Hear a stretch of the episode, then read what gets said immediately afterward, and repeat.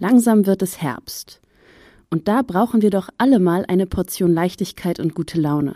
Und was funktioniert da besser und vor allem nebenwirkungsfreier als Musik von Mozart? Alle kennen zwar seine Musik, aber bis heute wird gerätselt, was genau Mozart für ein Mensch war.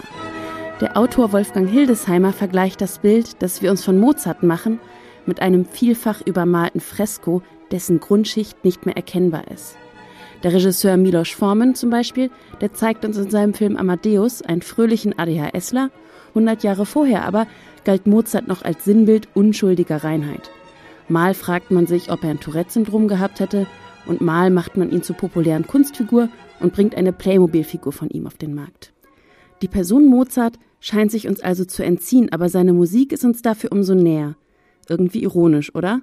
Und da fragt ihr noch, muss es sein? Der Konzertpodcast des RSB mit Sophia Susanne Westenfelder.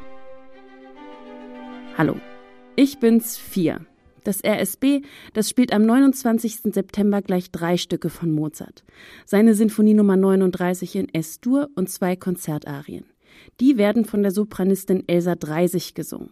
Dazu kommt dann noch das Konzert für Streichorchester von der polnischen Komponistin Grażyna Bacewicz. Aber dazu später mehr. Mozart wird 1756 in Salzburg geboren. Als Wunderkind karrt sein Vater Leopold ihn durch ganz Europa. Er ist auch der Agent, der jeden Auftritt kritisch verfolgt. Lange wird er von seinem Sohn verehrt, aber irgendwann kippt die Beziehung. Zu unterschiedlich sind die beiden und ihre Vorstellungen von einem guten Leben. Der Vater, der will den Sohn in einer guten Anstellung wissen, aber daraus wird nichts. Die Sinfonie Nummer 39 in S-Dur entsteht folglich während einer seiner vielen finanziellen Krisen. Mozart komponiert sie binnen weniger Wochen gemeinsam mit noch zwei weiteren Sinfonien im Sommer 1788 in Wien. 1788. Da befinden wir uns mitten in der Wiener Klassik. In dieser Epoche fließen autobiografische Krisen in der Regel noch nicht in die Musik ein. Diesem beschwingten dritten Satz hört man die Geldprobleme und Depressionen nicht an. Man bewahrt die schöngeistige Kontenance und hält sich meistens zumindest an musikalische Regeln.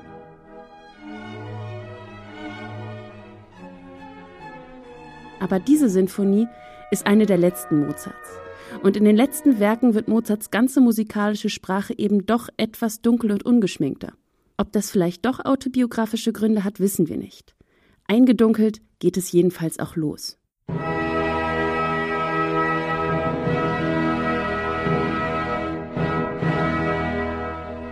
Und was gab es für Konventionen damals? Zum Beispiel begann man Sinfonien gerne mal mit einem ganz besonderen Anfang, wie diesem hier, pompös und auffällig. Für das Publikum ist es eine Art Pausengong, Mund zu und hinsetzen. Mozart verweist mit diesem Anfang aber auch auf die Vergangenheit. Ein so getragener und repräsentativer Beginn mit Punktierungen war nämlich in den Ouvertüren des französischen Barock schwer in Mode. Aber bald ist Schluss mit französischer Erhabenheit, denn nach dieser langsamen Einleitung, so heißt ein solcher Abschnitt nämlich, geht es deutlich schneller weiter. Und das ist auch genau der Sinn und Zweck dieser Einleitung. Der schnelle Teil soll im Vergleich zu dem vorher gehörten langsamen Teil nämlich noch schneller und noch erfrischender wirken. Berühmt ist Mozart auch für seine zweiten Sätze. Die sind traditionell langsam und introvertiert. Und diese zarten Töne, die gelingen Mozart gerade in seinen späten Werken, wie diesem hier, besonders berührend.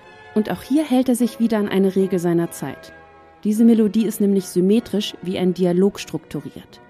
Diese Liebe zu Symmetrien, die ist wieder etwas typisch Klassisches, denn immerhin orientiert sich die Wiener Klassik auch an den Werten der griechischen Antike. Die musikalische Struktur, die so entsteht, die wird übrigens heute immer noch in Musikstücken angewendet. Dieser Abschnitt stellt eine Melodie vor und diese antwortet darauf.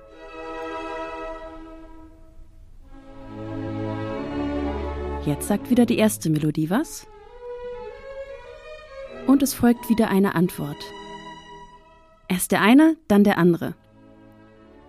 Es entsteht ein ganz zarter, schreitender Reigen.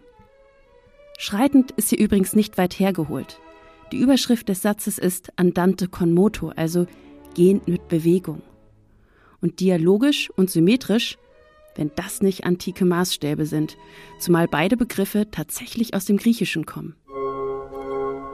Aber auch der lyrische Satz hat seine dunklen Seiten.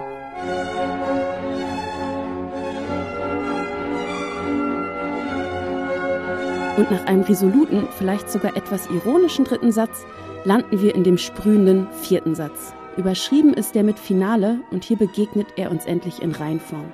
Der Mozartsche Frohsinn und das lebhafte Schillern. Aber das Konzert ist ja noch nicht vorbei.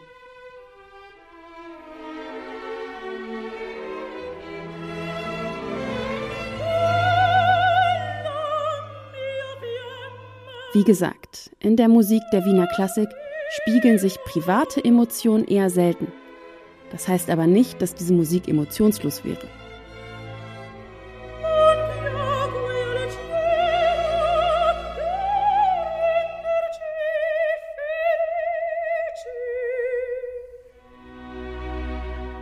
In dieser Arie, Belle mia fiamma, da geht es um einen tränenreichen Abschied, den hier jemand von seiner Geliebten nehmen muss. Man kann richtig hören, wie klagend und wie getrieben die Musik mit ihren Seufzern klingt. In solchen Stücken greift Mozart schon mal tief in die Emotionskiste. Da ist dann plötzlich alle Unbeschwertheit weg und man findet sich in einem dunklen Abgrund voller chromatischer Reibungen. Manchmal benutzt Mozart bei solchen Gefühlsangelegenheiten auch einen Akkord, der damals nur im absoluten Emotionsnotfall genutzt wurde. Der Neapolitaner.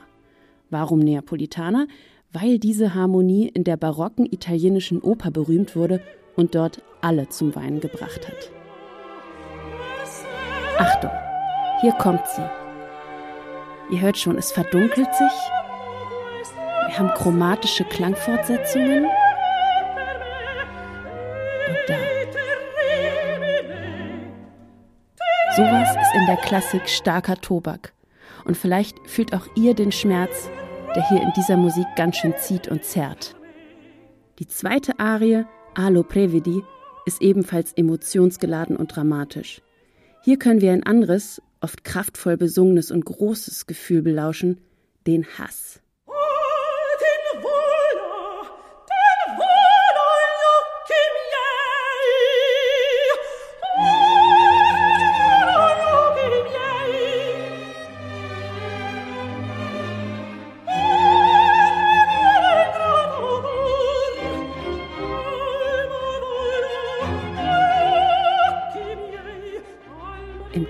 Geht es um Andromeda, die geopfert werden sollte, aber gerettet wurde. In ihren Retter hat sie sich verliebt. Aber der ist nun wahrscheinlich tot. Stattdessen soll sie den heiraten, dem Andromeda die Schuld am Tod ihres Retters gibt, Eurystheus. Und der, der wird hier entsprechend mit Hass gestraft. Auch hier streift Mozart übrigens wieder die barocke Vergangenheit, denn derartig von einem Gefühl dominierte Arien haben die Oper im Barock von Grund auf geprägt. In den Arien also barockes Drama und große Gefühle.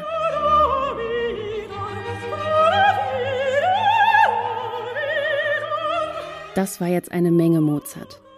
Beim Konzert gibt's aber noch das Konzert für Streichorchester von Grażyna Bacewicz, geboren 1909 in Lodz. Sie studierte Geige, Klavier und Komposition, zog dann nach Warschau und war dort bis zur nationalsozialistischen Besatzung eine gefeierte Musikerin. Aber es ging noch weiter für sie. Sie wurde Vizepräsidentin des polnischen Komponistenverbands und Professorin. Sie starb im Jahr 1969, aber komponiert hat sie viel. Zum Beispiel das besagte Konzert für Streichorchester.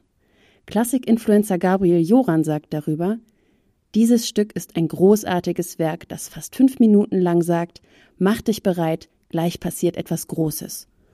Und so hört es sich in der Tat an.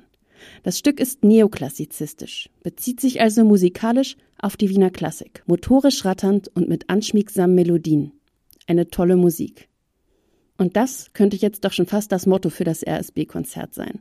Macht euch bereit, gleich passiert etwas Großes. Seid dabei, wenn es passiert, und genießt es.